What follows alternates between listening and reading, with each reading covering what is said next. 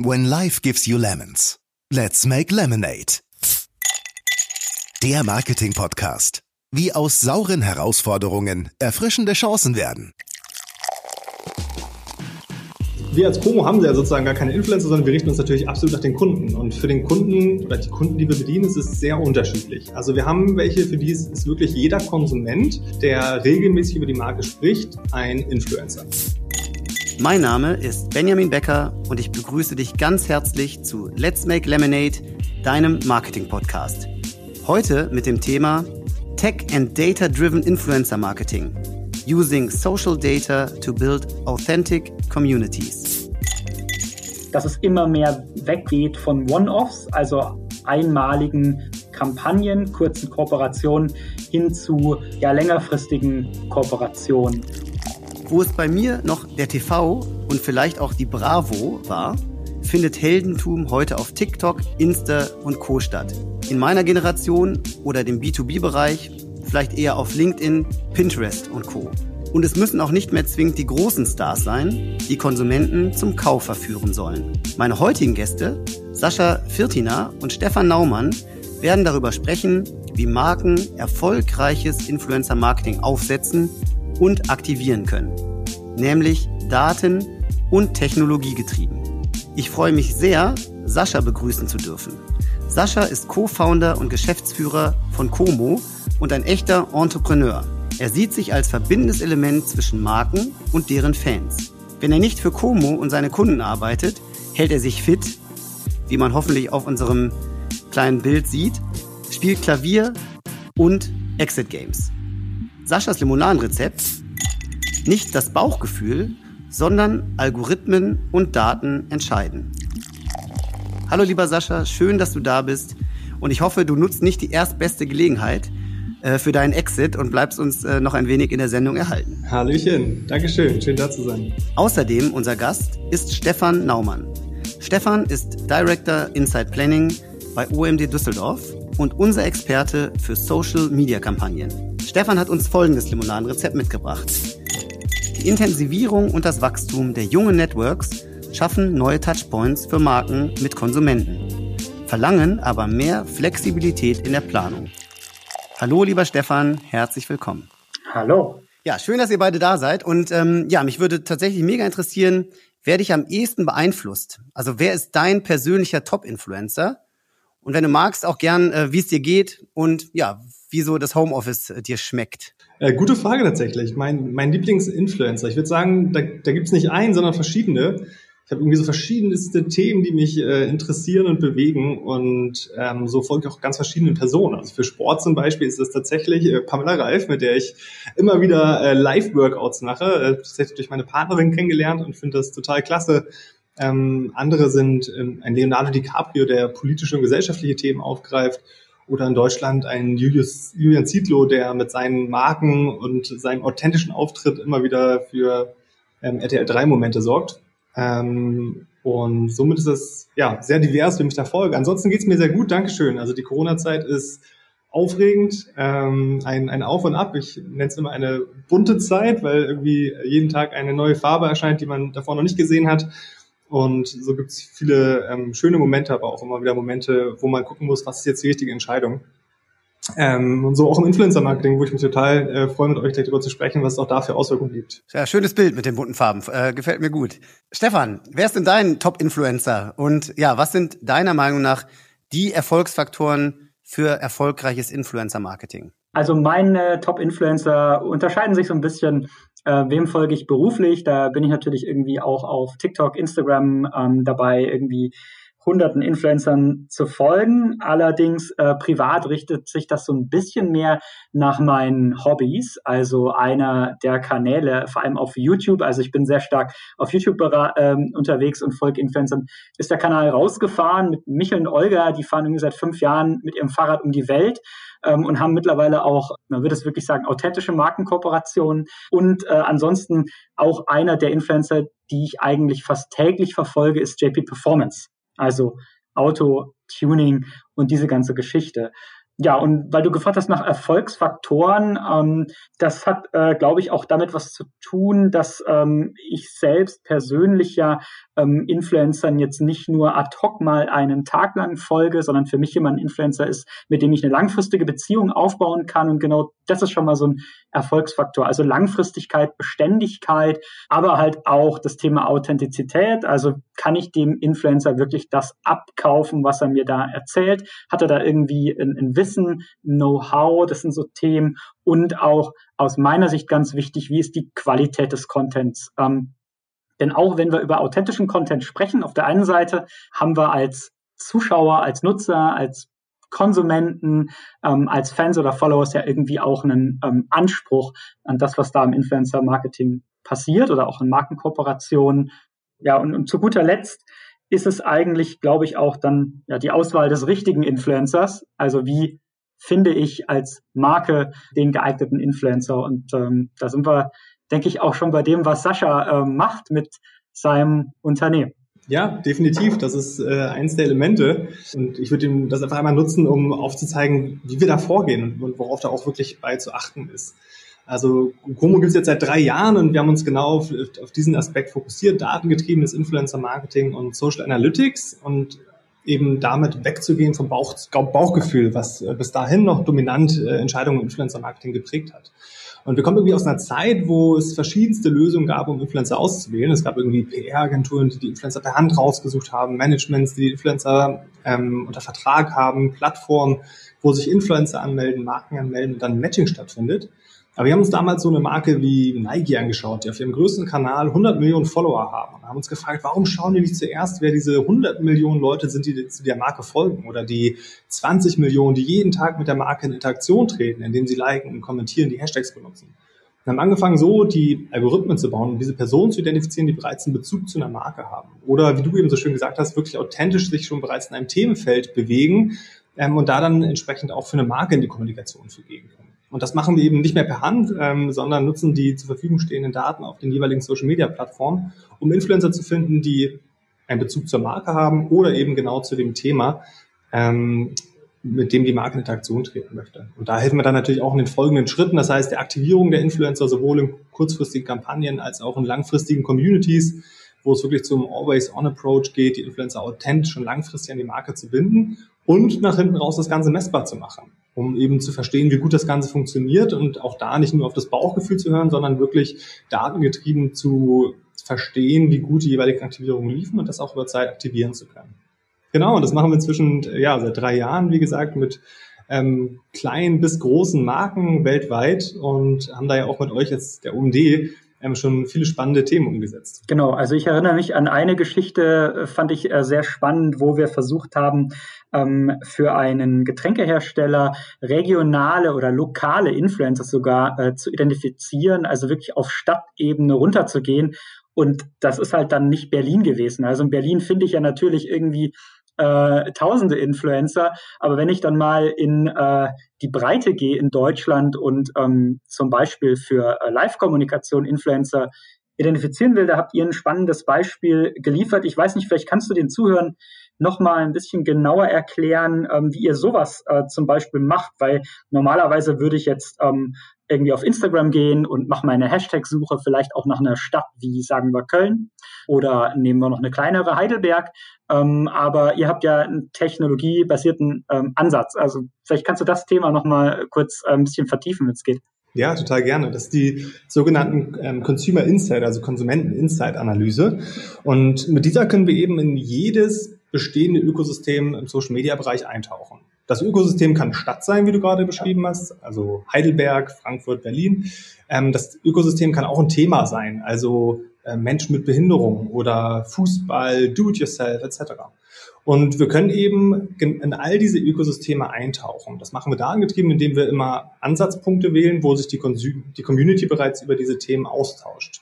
Das heißt zum Beispiel die ähm, Standorte, die es in Heidelberg gibt, also die Cafés, der Hauptbahnhof, ähm, die Hotels, in denen man einchecken kann oder die Sehenswürdigkeiten, wo Leute irgendwie Bilder machen und den Ort taggen, aber auch die Hashtags wie Heidelberg etc., mit denen Leute äh, Personen aufzeigen, dass sie sich in dieser Region befinden. Und wenn man dann all diese Personen nimmt, die sich bereits in dieser Region bewegen und schaut, wem folgen die eigentlich, dann versteht man, wo die ihre Inspiration herbekommen, welchen Influencern die folgen, welchen Zeitschriften, welchen Medien ähm, und welchen weiteren Themen auch. Und das nutzen Marken oft als Basis, um ihre Konsumenten besser zu verstehen und daraus dann Aktivitäten über den gesamten Marketingkanäle herzuleiten. Denn ich verstehe nicht nur, wer die relevantesten Influencer sind, die diese Zielgruppe lokal beeinflussen, sondern eben auch, in welchen Themen ich im Bereich Sponsoring ähm, aktiv werden kann oder wo sich meine Content-Kreation vielleicht darauf fokussieren sollte, um diese Zielgruppe besonders zielführend anzusprechen. Mhm. Also ich finde es ja auch äh, unter dem Gesichtspunkt spannend zu sagen, wie komme ich an äh, frische, an trendige Gesichter vielleicht auch ran, die noch nicht, ja ohne es jetzt negativ zu sagen, aber verbraucht sind. Ähm, wir haben natürlich irgendwie im Influencer-Marketing Reihe an Gesichtern, die jeden Tag drei, vier, fünf Sponsored Insta-Stories machen und da ist natürlich die Frage als ähm, vielleicht gerade großer Markenartikelhersteller, will ich dort auch positioniert sein? Oder möchte ich halt eher auf Newcomer gehen? Und das haben wir so gemerkt aus den Anfragen einiger unserer Kunden, dass es einfach ein Thema ist, immer frische Gesichter auch zu finden. Ich weiß nicht, wie das bei euch jetzt ist. Ihr seid natürlich noch mal näher dran als ja, Influencer als Plattform direkt. Was da deine Erfahrungen sind? Hm. Also da gibt es zwei Dimensionen zu meiner Ansicht nach. Es gibt Influencer, die sind sehr bekannt, die sind sehr aktiv im, im Werbeumfeld, aber auch aus gutem Grund, weil sie einfach eine authentische Community haben, Themen gut besetzen können und so auch nichts dagegen spricht, dass sie für verschiedene Marken aktiv sind und, und Werbung machen. Also das ist die eine Ebene. Die zweite Ebene ist, ja, ich möchte als Marke Newcomer äh, früh für mich gewinnen, insbesondere in Segmenten, die sehr stark besetzt sind ähm, und auch einfach mit denen gemeinsam wachsen. Und deswegen sind wir, folgen wir einem Ansatz, wo wir nicht Influencer eben in der Datenbank haben oder auf eine Anzahl an Influencern zurückgreifen, sondern wir tauchen immer wieder in den Markt, der Markt heißt Instagram jetzt zum Beispiel ein und screen das ähm, jeweilige Ökosystem, um im derzeitigen Status quo herauszufinden, wer sind die relevantesten Influencer, die Hubs in diesem Ökosystem, die wirklich Einfluss haben, mit denen eine Marke in Interaktion treten muss, um sich in eben diesem Ökosystem zu positionieren. Ich habe ja gesehen, ihr habt das äh, zum Beispiel bei Rocker Nutrition gemacht, ne? Also so einen Community-Ansatz gefahren. Gerade im Fitnessbereich gibt es, glaube ich, wahrscheinlich irgendwie auch noch paar andere Beispiele an Marken, aber das ist ja sowas, was man sich ganz klassischerweise mal gar nicht so im Influencer-Marketing-Thema tief drin ist, äh, so vorstellt. Ne? Da gibt es irgendwie mal so von außen gesehen 20 bis 30 oder korrigiere mich vielleicht sogar noch mehr äh, Influencer, die irgendwie untereinander ja auch alle connected sind, die auch alle den Hashtag Team Rocker einsetzen und äh, immer wieder die Produkte promoten. Ähm, mich würde mal interessieren, wie ihr da ähm, bei sowas rangeht. Wie bekommt ihr so ein Zusammengehörigkeitsgefühl bei dieser, man kann es ja schon Community eigentlich nennen. Wie bekommt ihr das hin? Dass das entsteht, weil erstmal kennt sich ja keiner hm. von diesen Personen, die da irgendwie äh, zusammenarbeiten sollen. Also es ist ein ganz äh, zentraler Baustein, bei dem wir unsere Partner unterstützen. Also wir haben damals auf die Aktivierung im Influencer-Marketing geschaut und gesehen, Mensch, die sind irgendwie sehr transaktional. Also der Influencer bekommt irgendwie Geld, bekommt das Produkt, macht Werbung, fertig. Und es kam zu immer mehr dieser Aktivierung, sodass genau wie du es eben beschrieben hast, es einfach immer unauthentischer wurde. Und wir haben gesagt, Mensch, das kann es doch echt nicht sein. Warum ist das so? Gerade bei Produkten, die sich aufgreif, äh, aufnutzen, die die immer wieder von den Influencern genutzt werden, so dass sie auch langfristig dafür authentisch machen, Werbung machen können. Warum gibt es dafür noch keinen Ansatz? Und so haben wir, ähm, ja, 2018 war es, angefangen, Communities aufzubauen. Dafür steht Como auch tatsächlich. Also Como steht für Community Mobilization, weil wir eben Marken helfen, die ähm, eigenen Marken-Communities oder themenbasierte Communities zu mobilisieren. Und Rocker Nutrition ist dafür ein wunderschönes Beispiel, weil die eine echt äh, lebendige, starke Community haben und wir haben eben genau da Fans der Marke identifiziert und die zusammengebracht. Und das ist schon das erste ähm, zentrale Element für so ein Zusammengehörigkeitsgefühl. Die brauchen irgendwie einen gemeinsamen Nenner. Und dieser gemeinsame Nenner kann die Liebe für eine Marke sein, der kann auch ähm, ein Thema sein, also wie zum Beispiel Running, deswegen gibt es auch so viele Running-Communities ähm, Fitness und so weiter. Und so helfen wir Marken, entweder wenn sie eine sehr starke Marke haben, rund um die Marke eine Community aufzubauen oder eben ähm, thematisch was zu finden, was diese Leute so zusammenbringt, dass man daraus ein Zusammengehörigkeitsgefühl schafft. Ähm, Und dann gibt es verschiedene weitere Bausteine, die im nächsten Schritt super relevant sind, um dieses Zusammengehörigkeitsgefühl über Zeit auch aufzubauen und weiterzuentwickeln. Das sind Fragestellungen, auf die wir eingehen, wie wo treffen sich diese Influencer eigentlich? Also üblicherweise haben sie über Instagram oder die jeweilige Social Media Plattform dann Kontakt zu ihren Followern. Aber wo können sich die Influencer eigentlich untereinander austauschen? Welche Informationen bekommen die von der Marke über die Zeit und welche vielleicht auch geheimen Einblicke, sodass sie eine Identifikation mit der Marke gleichzeitig bekommen? Und all das sind Elemente, die wir mit den Partnern ausarbeiten um eben diese Communities, die oft zwei, drei Jahre laufen, ähm, das sind jetzt so die, die längsten, die es gibt, seitdem es unsere Firma gibt, dann äh, nachhaltig aufzubauen. Das zeigt ja jetzt auch nochmal irgendwie die Relevanz, glaube ich, von ja, Live-Events. Also ich kann Influencer ähm, als Marke ja vielleicht irgendwie einladen und äh, denen natürlich was zu meinen Produkten erzählen. Ich kann die mit in meine Fabrik nehmen, wenn ich was herstelle, um vielleicht komplexere Zusammenhänge zu erklären. Es gibt aber auch, ne, wie du sagst, so Messen, wo ich zum Beispiel im Fitnessbereich Bereich irgendwie Influencer äh, zusammenbringen kann. Das sind ja alles Sachen, die momentan irgendwie gerade in den letzten Monaten so ein bisschen äh, schwierig waren und ähm, die natürlich wahrscheinlich einige Influencer vor Herausforderungen stellen. Jetzt mal auf 2021 geblickt irgendwie. Wie siehst du das aus äh, der Sicht fürs Influencer-Marketing irgendwie ja, kritisch? Also haben wir weiter die Herausforderung, ja, Plattformen zu finden für Influencer oder gibt es da auch digitale Alternativen. Wie macht ihr das in, in dieser Phase jetzt? Ja. Es gibt digitale Alternativen und die Zeit zwingt uns umzudenken. Ja. Es muss quasi neue Arbeitsformen geben. Genauso wie es in der Arbeitswelt irgendwie äh, das Büro gab und jetzt nur noch Homeoffice, werden wir auch in der Arbeitswelt neue Arbeitsweisen finden, wo wir teilweise im Büro, teilweise zu Hause sind. Und sehr ähnlich sehe ich das bei den Influencern. Ähm, es gibt schon erste Formate, die ähm, auch ein Offline-Zusammenkommen ermöglichen ähm, im kleinen Kreis oder auf Distanz oder unter bestimmten Bedingungen. Ähm, und ein ganz starker Fokus liegt natürlich jetzt auf den digitalen ähm, ja, Interaktionen oder Geschehnissen, wo der Kanal natürlich nativ auch herkommt. Ähm, somit viele Möglichkeiten ähm, mit einem starken Drang in die Live-Richtung natürlich, also wo das Thema Live ähm, und die Unmittelbarkeit, die dadurch äh, gegeben ist, eine höhere Relevanz bekommt, äh, wie wir es auch schon in asiatischen Märkten jetzt stark sehen und ähm, auch den Trend hier in Europa oder Deutschland ähm, immer mehr aufkommen sehen. Okay, und ähm, nochmal zurück auf das Thema technologiebasierte Identifikation. Wir haben ähm, bei uns immer wieder in ja, Kundenmeetings oder in Briefs das äh, Thema, dass Influencer für viele weiterhin ein Thema der Generation C sind, ähm, also der, der jungen Altersgruppen bis 25 bis 30. Ähm, es gibt aber ja auch immer wieder Beispiele von Influencer im naja, ich würde nicht sagen Seniorenbereich, aber Silver Surfer-Bereich. Gibt es hier auch eine Möglichkeit, aus deiner Sicht mit einer Technologie an solche Zielgruppen ranzukommen? Also kann ich irgendwie Influencer identifizieren, die auch zu einer Marke passen, die 40 plus anspricht? Und wenn ja, vielleicht auch auf welchem Kanal? Ist es dann irgendwie Instagram? Ist es YouTube? Ist es TikTok? Keine Ahnung, vielleicht nicht, aber äh, was sind da so deine Erfahrungen? Also die Erfahrung ist ganz klar, ja, das geht. Da wird eine datengetriebene Identifikation umso wichtiger, einfach weil das eine sehr spitze Zielgruppe ist, ähm, wo man sehr genau gucken muss, erreichen wir da wirklich diese Personen, die ähm, eine etwas ältere Zielgruppe auch in ihrem Following haben. Ähm, Kern ist, ja, man findet sie, ähm, natürlich nicht in der Breite wie die jüngeren Zielgruppen. Also man kriegt einfach nicht die Durchdringung in diesem Marktsegment hin, wie man es dann vielleicht doch noch über TV hinbekommt. Ähm, zentral bei den Marken, wo wir es erleben, ist immer wieder die, der Übergang in eine jüngere Zielgruppe. Also ich möchte diese ältere Zielgruppe erreichen, aber auch schon die etwas jüngeren und auch die älteren sind immer mehr in den Social Media Plattformen, sodass sie nicht mehr drum rumkommen um den Marketingkanal ähm, und er sich dann einfach in den Mix eingliedert. Ähm, während bei Marken, die dominant jüngere Zielgruppen ansprechen, inzwischen auch schon nur auf die Social Media Kanäle gesetzt wird und andere Kanäle wegfallen. Ja, also ich glaube, das ist echt äh, was ganz Zentrales, was du sagst, dass es sich in den Mix einbettet, also in den Marketing-Mix, was wir natürlich als Mediaagentur, wo ja Influencer-Marketing jetzt nicht unser Kernbusiness ist, sondern wir natürlich mit ähm, ja, Profis wie euch zum Beispiel kooperieren. Was wir merken, ist, ähm, dass Influencer-Marketing weiterhin kein ähm, integraler Bestandteil der Mediaplanung ist.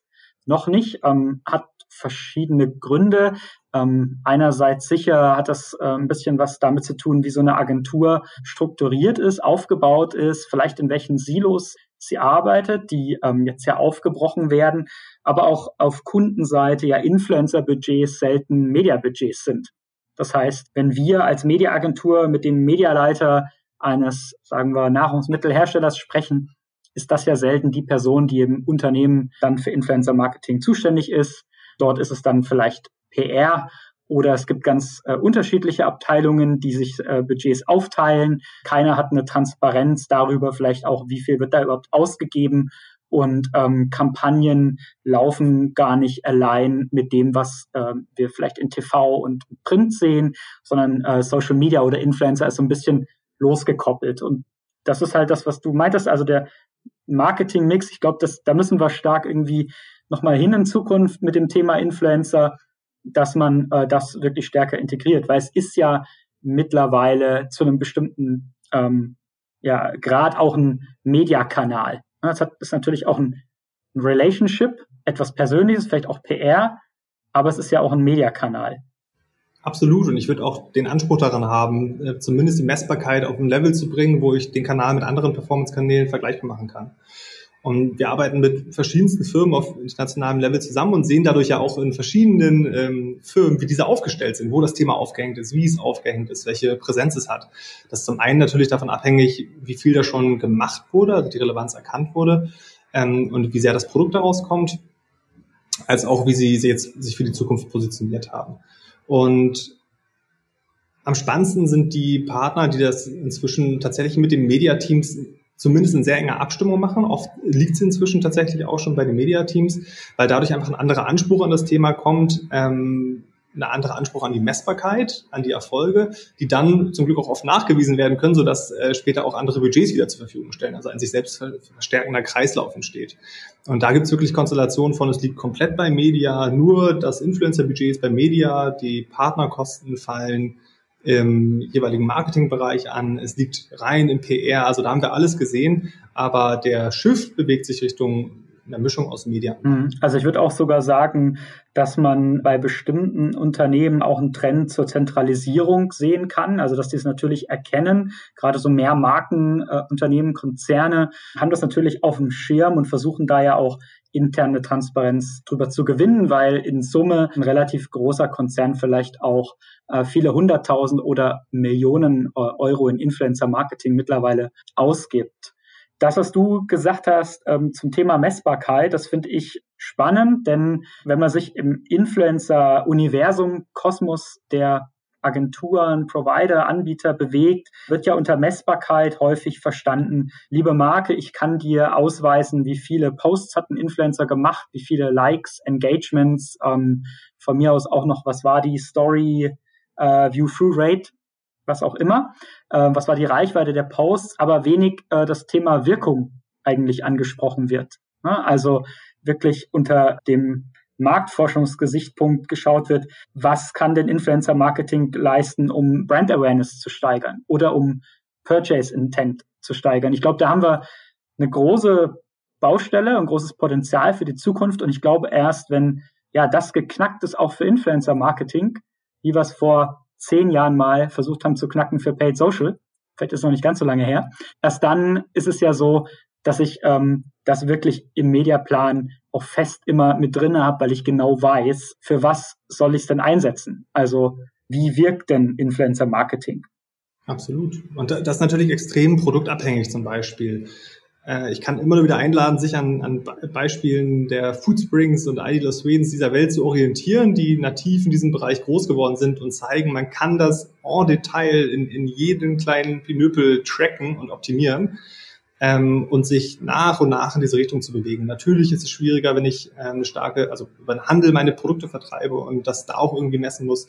Natürlich ist es schwieriger, wenn ich keinen eigenen Shop habe etc. Das sind alles ähm, Stellen, die so ein Tracking potenziell ähm, ja, erschweren, aber die Richtung ist klar.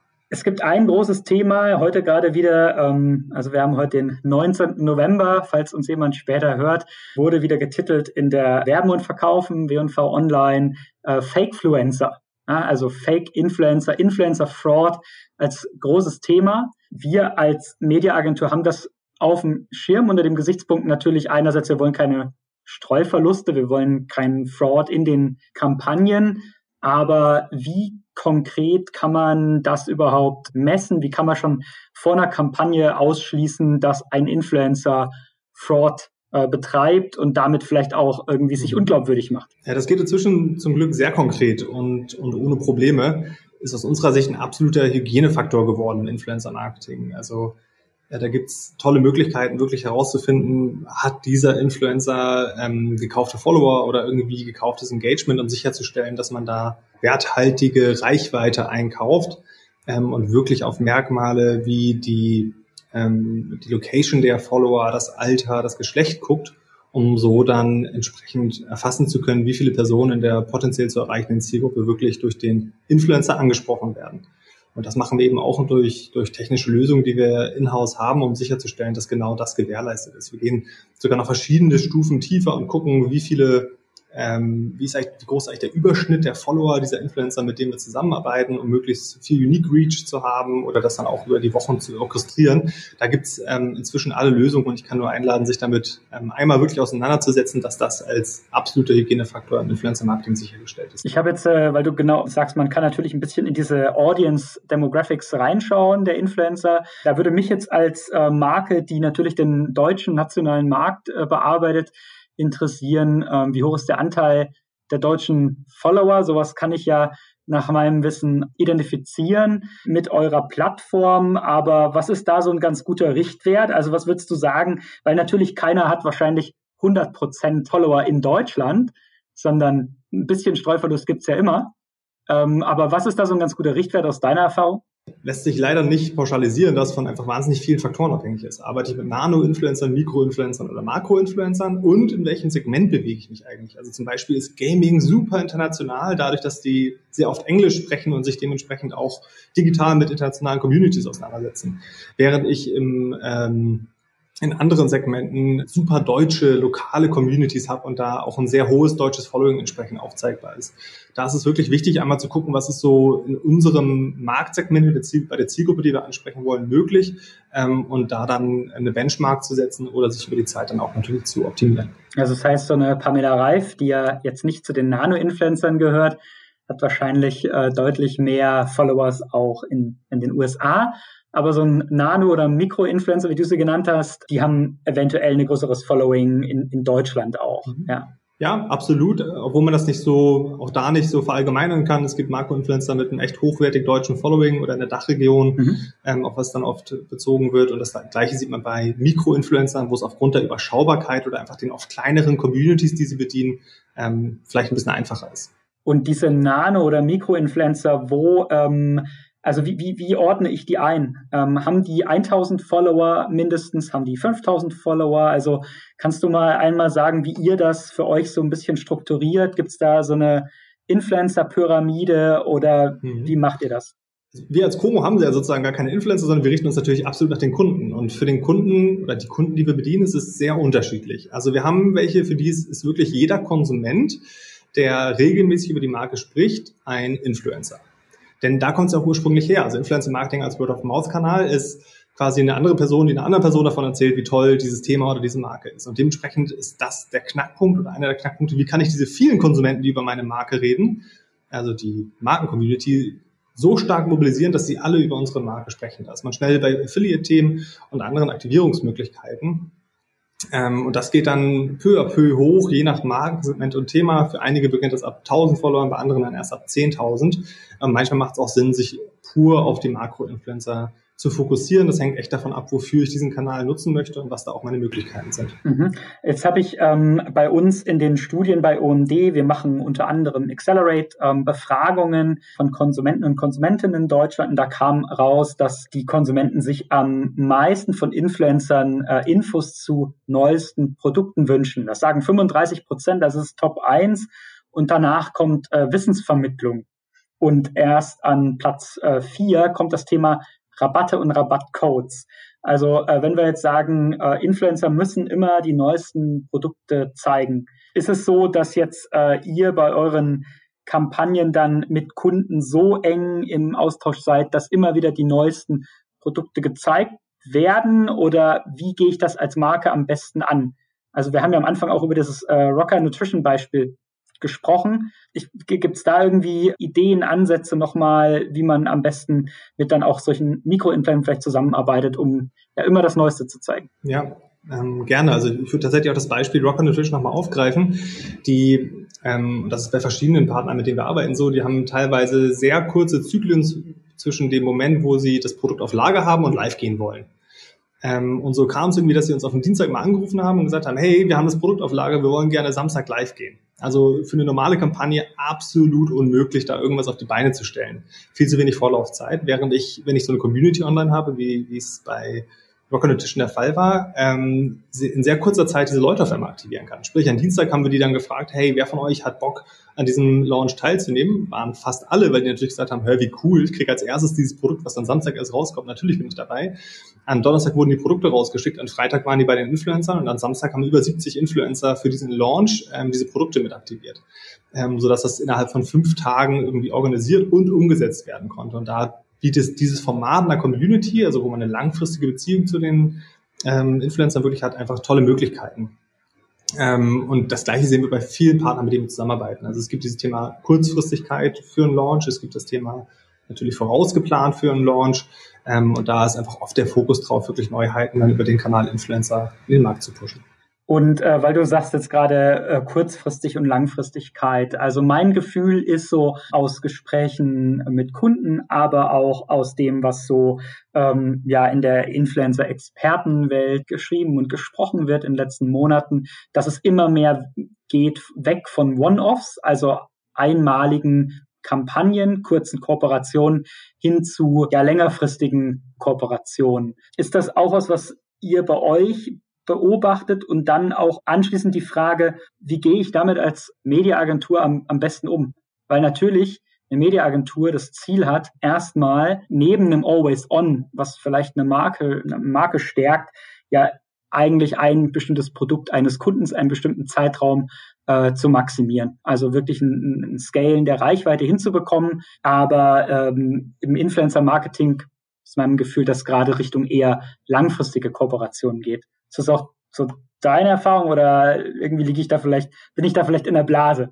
Nee, ist tatsächlich auch, auch mein Gefühl. Und wie gesagt, etwas, was wir seit drei Jahren wirklich mit pushen, indem wir langfristige Communities aufbauen, die weggehen von den sehr transaktionalen Kampagnengedanken. Also absolut.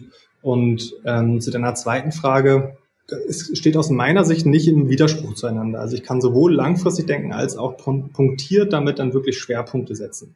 Sprich, wenn wir mit den Partnern eine Community aufbauen, machen wir mit denen üblicherweise einen Contentplan, der die verschiedenen Monate aufgreift und ähm, wo die Kunden praktisch ihre Schwerpunktthemen einmal highlighten, die dann durch diese Influencer auch mit gepusht werden sollen. Das kann dann im Monatszyklus oder zwei Monatszyklus sein. Wichtig ist, dass es die gleichen Influencer sind, die langfristig an die Marke gebunden sind und so auch besonders authentisch über die längere Zeit für die Marke dann ähm, sich positionieren können. Und das hat irgendwie verschiedene Vorteile. Erstens habe ich weniger Aufwand, sowohl bei den Partnern, mit denen wir arbeiten, als auch intern, denn ich muss mir nicht immer wieder neue Influencer raussuchen. Zweitens ist die Anzahl der Influencer einfach beschränkt. Es gibt nur eine bestimmte, und das noch abhängig vom jeweiligen Segment, es gibt nur eine bestimmte Anzahl an Influencern. Ich möchte nicht immer wieder nach neuen gucken, denn früher oder später werde ich da vielleicht keine mehr abbekommen. Drittens, ähm, sie werden teilweise sogar knapp, denn der Wettbewerb wird immer größer. Ähm, ich möchte mich also auch mit den Influencern binden, um eine Sicherheit zu haben. Und viertens habe ich eine viel höhere Planungssicherheit. Ähm, ich kann also diese Person ähm, in den verschiedenen Zeitpunkten auch voraus einplanen ähm, und habe dadurch fünftens eine höhere Authentizität. Plus sechstens, das kam gerade noch im Kopf dazu, tatsächlich auch Preisvorteile, weil ich sowohl mit dem Partner als auch den Influencern gleich ein längeres Commitment eingehe und dementsprechend Verhandlungsmöglichkeiten habe, die ich bei kurzfristigen Aktivierungen nicht habe. Also wirklich viele Vorteile, ähm, gerade bei Produkten, die irgendwie einen längeren Zyklus haben, dass man sie versteht, technischen, teureren Produkten oder halt bei Produkten, die sich wöchentlich, monatlich aufbrauchen und das auch super authentisch ist, dass der Influencer immer wieder Touchpoints hat, wo er ähm, aufzeigt, wie er diese nutzt. Hm, ich würde sogar noch ein äh, siebtens irgendwie hinzufügen, so auch aus äh, Mediaagentursicht natürlich irgendwie auch immer spannend nochmal, wie bekomme ich eine Reichweite, wenn ich schon jetzt solche authentischen Gesichter für meine Marke habe, wie bekomme ich diese Reichweite aus einem Instagram, aus einem YouTube, aus einem TikTok raus in den Mainstream, also wirklich an, an den Kunden ähm, in den klassischen Kanälen, also welche Möglichkeiten habe ich crossmedial das Thema voll auszuschöpfen. Und ähm, wir sehen da ja immer wieder sicher Beispiele im Bereich äh, TV, klar, einerseits, weil natürlich viele Influencer selber ins TV wandern oder andersrum äh, durch das TV erst zum Influencer werden. Also wenn man mal sich die Bachelor oder Bachelorette Folgen anschaut und dann schaut, wer sind die upcoming äh, Influencers auf Instagram, die sind ja heutzutage zu 90 Prozent äh, geschätzt irgendwie auch aus dem TV geboren. Aber auch solche Themen, wie kann ich es in Out of Home tragen, wie kann ich es äh, in, in Print irgendwie übersetzen, zum Beispiel auch als Advertorial mit dem Influencer zusammen oder eben auch in Digital Out of Home ähm, Kampagnen zu verlängern mit Influencern. Ich glaube, das ist was Spannendes, was gar noch, noch nicht so sehr ausgereift oder noch nicht äh, das volle Potenzial ähm, ausgeschöpft hat, äh, heute in 2020. Vielleicht ist das 2021 anders. Ja, das, das würde ich hoffen, denn da gibt es wirklich äh, tolle Möglichkeiten. Also um ein Beispiel aufzugreifen, wir haben einen Automobilkunden, für den wir ähm, Influencer im B2B-Segment tatsächlich identifizieren. Das heißt irgendwie Handwerker oder Personen, die kleine Werkstatt, ähm, Werkstätten selber haben. Und diese werden ähm, zum Videodreh eingeladen für einen neuen äh, digitalen Werbespot oder auch sogar TV-Spot. Das heißt, die nutzen wirklich ähm, Mikroinfluencer aus dem B2B-Segment für die Content-Generierung und verlängern das dann zum einen natürlich über die Kanäle der ähm, Influencer als auch über die geplanten Media-Channels und haben so eine wirklich tolle rundum Einbindung geschaffen. Und das gleiche sehen wir im, im B2C-Bereich mit ähm, ja auch immer wieder, dass Marken es wirklich schaffen, mit Influencern out of home, digital, TV, ähm, rundum zu besetzen und da irgendwie mit einigen wenigen, oft Makro-Influencern äh, zusammenarbeiten, mit denen sie sich dann als Gesicht identifizieren, ähm, wo ich glaube, dass wir in Zukunft noch wesentlich mehr sehen. Das hoffe ich auch. Das ist spannend und ich glaube, wo wir auch noch mehr ähm, sehen werden, ist so ein Hot Topic gerade Live-Shopping. Also ich verfolge irgendwie aus eigenem Interesse jetzt gerade, was macht Flaconi auf äh, Instagram Live, nämlich äh, wirklich ein Live-Shopping Event regelmäßig mit äh, einem Influencer, der hat 56.000 Instagram-Followers, heißt äh, David Jacobs aus Berlin und das ist ein, ein, spannendes Format, wo wir jetzt irgendwie einen Mix sehen aus E-Commerce und äh, Influencer-Marketing. Das gleiche habe ich aber auch witzigerweise letztens mitbekommen im Pferde-Influencerinnen-Bereich. Also wir haben da auch Webshops, die natürlich irgendwie für äh, Reiter, Reiterinnen interessant sind und dort gibt's auch eigentlich mal, er sind auch Mikroinfluencerinnen, die live in dem Shop einkaufen und die Community kann mitbestimmen, was sie denn jetzt kaufen in dem Moment. Also es sind ja irgendwie spannende neue Formate.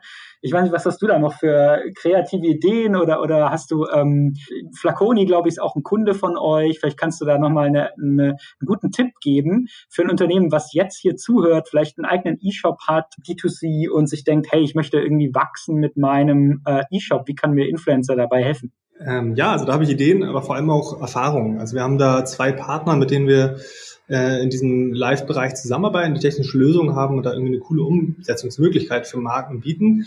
Und sobald man irgendwie einmal sich fürs Thema Live entschieden hat, ist man eigentlich direkt beim Thema Influencer, denn die nächste Frage ist, wie kriegt da Traffic drauf und wer macht das Ganze? Und das ist oft so das Gespann, was wir dann mit diesem Partner für die Marken schaffen. Und da sind irgendwie verschiedene Elemente relevant. Zum einen, was ist irgendwie das richtige Tool, wenn ich so ein Live ähm, Kanal nutzen möchte. Also soll ich das auf ähm, der jeweiligen Social Media Plattform machen, die es als Möglichkeit bietet, oder auf meinem Shop direkt, wie du es jetzt gerade in dem Pferdebeispiel genannt hast. Ähm, wer ist dann die richtige Person, mit der ich das mache, die auch wirklich ähm, Traffic treibt und ähm, sich von einer Live-Kamera wohlfühlt? Ähm, und auf welche Produkte setze ich dabei den Fokus, dass da auch wirklich ähm, ein Effekt hintersteht.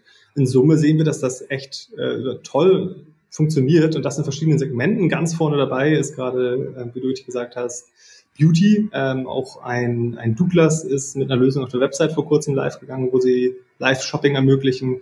Ähm, und wir haben auch verschiedene Anfragen bei Partnern, mit denen wir da gerade an, an ja, Umsetzungen arbeiten. Und ich glaube auch da, beziehungsweise ich bin mir sehr sicher, werden wir Anfang nächsten Jahres äh, mehr sehen und das auch von sehr großen Markt. Zweites Hot Topic, äh, Sascha, aktuell schon länger ein Hot Topic, nämlich TikTok, TikTok äh, Influencer oder wie sie heißen, Content Creators auf der Plattform.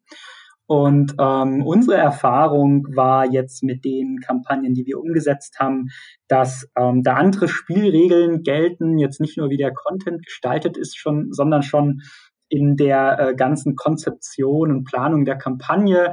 Da war unser Learning, dass ein, ein Briefing viel offener sein muss, weil die Influencer, äh, Content Creators auf TikTok einfach viel mehr Kreativität irgendwie an den Tag legen und natürlich auch viel mehr auf die äh, aktuellen Trends achten und dann schauen, wie können sie den Brief, den man ihnen gibt, äh, für eine Marke jetzt in diesem Moment ähm, aktuell interpretieren. Hast du auch aus deiner Sicht, aus euren ähm, Kampagnen, die ihr gemacht habt zum Thema TikTok, äh, Learnings, Erfahrungen, wo unterscheidet sich das? Wie mache ich eine gute TikTok-Kampagne? Äh, ja, ha, habe ich. Ähm, ist ein Thema, was uns sehr beschäftigt, weil es einfach sehr präsent ist, ähm, dass tatsächlich immer mehr ähm, Interess Interessenten dafür gibt und wir da in verschiedenen Wegen gerade unterstützen. Wir haben inzwischen für uns ähm, ja verschiedene Frameworks entwickelt, die eine echt gute Basis bieten, wenn man auf TikTok aktiv werden möchte. Und die kann ich gerne einmal teilen. Also das erste wo, worüber man einmal nachdenken muss, wenn man Content auf TikTok generieren will, möchte mit den Creatoren ist, möchte ich hier eine Konzept- oder eine Content-Viralität generieren. Also die Konzept-Viralität heißt, ich kreiere ein Konzept, was so leicht wiederholbar und aufgreifbar ist, dass wenn es in dem wenn es irgendwie gesehen wird, ähm, von Konsumenten aufgegriffen und ähm, als User-Generated Content ähm, selbst generiert werden kann und dadurch eine Viralität besteht. Während ich bei einer Content-Viralität von vornherein wirklich überlege, was möchte ich ungefähr bei dem Influencer sehen, also was kann ich ihm bei dem, wie du richtig gesagt hast, äh, nicht so engen Briefing mit an die Hand geben, dass ähm, dieser Content, den der Influencer potenziell generiert, viral gehen kann, wo dann eine sehr kleine Wahrscheinlichkeit besteht, dass ähm, das irgendwie von Usern aufgegriffen wird, weil dafür bestimmte Parameter gegeben sein müssen. Und dafür haben wir den sogenannten Viral Marketing Canvas entwickelt. Also ähm, haben quasi geguckt, was gibt es eigentlich so für verschiedene Parameter, die ich bedenken muss, wenn ich ähm, eine TikTok-Aktivierung plane. Und das sind Elemente wie, ähm, natürlich muss ich jetzt erst überlegen, wer ist der Konsument? Wo bewegt sich dieser Konsument, in diesem Fall TikTok? Was sind seine Sharing Behaviors? Also wie teilt er das üblicherweise dann? Ähm, auf seinem Kanal, über WhatsApp, ähm, und wie macht er das? Welche Emotionen wird denn, soll durch dieses Video, was ich generiere, ähm, erzeugt werden. Ähm, am besten natürlich eine High Arousal Positive Emotion. Und was ist die sich daraus ergebende Motivation, dieses Video zu teilen?